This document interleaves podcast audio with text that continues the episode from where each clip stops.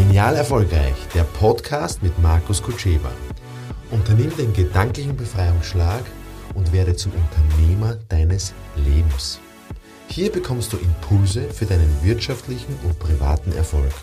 Einfach genial statt normal. Mit der richtigen Einstellung.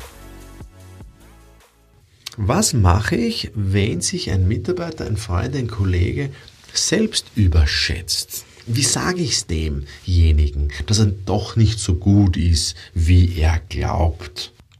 Das heißt, der Mitarbeiter ist nicht selbstbewusst. Das heißt, er weiß nicht, was er selbst kann, was er selbst nicht kann. Was hilft da? Aus meiner Sicht nur Feedback. Feedback, aber nicht im Sinne des Feedback-Burgers. Du bist eh gut und dann gibt es eine Würze und dann bist du zum Schluss bist dann wieder gut. Also da geht es nicht darum, irgendwen zu schmeicheln, sondern es geht darum, demjenigen Mitarbeiter oder Kollegen eine Rückmeldung zu geben. Und zwar, was war gut an dem Verhalten, an dem, an dem Prozess, was war okay, ja? Und wo habe ich Tipps? Was kann er machen, dass er sich verbessert?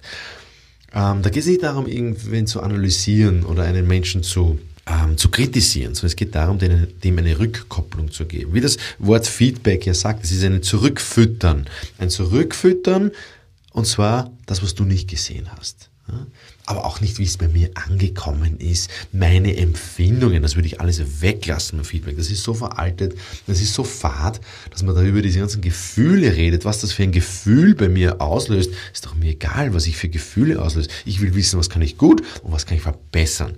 Und das könnte dazu führen, dass die Mitarbeiter, vor allem die Verkäufer, sich selber wieder gut einschätzen können, weil wenn sie das tun, dann wissen sie, was sie können, was ihre Stärken sind, was ihre Schwächen sind und dann sind sie authentisch. Und wenn ich authentisch bin, dann ja, bin ich hoffentlich selbstbewusst. Und wenn ich selbstbewusst bin, dann vertrauen, dann kann ich mir besser vertrauen. Und wenn ich mir selber besser vertrauen kann, dann bin ich selbst sicher. Und liebe Freunde, Selbstsicherheit ist das, was man kauft bei einem anderen Menschen. Das heißt, das kaufe ich dem nicht ab. Ja, dann merkst du, dass sich der nicht selbstsicher ist. Wie sicher kannst du das sein? Wie geht das? Selbstsicherheit? Indem ich mir selber vertraue und indem ich selber mir bewusst bin, was ich kann und was ich nicht kann. In diesem Sinne, ja, seid euch bewusst. Weitere Infos für dein genial erfolgreiches Leben und Wirtschaften bekommst du unter markuskutscheba.com.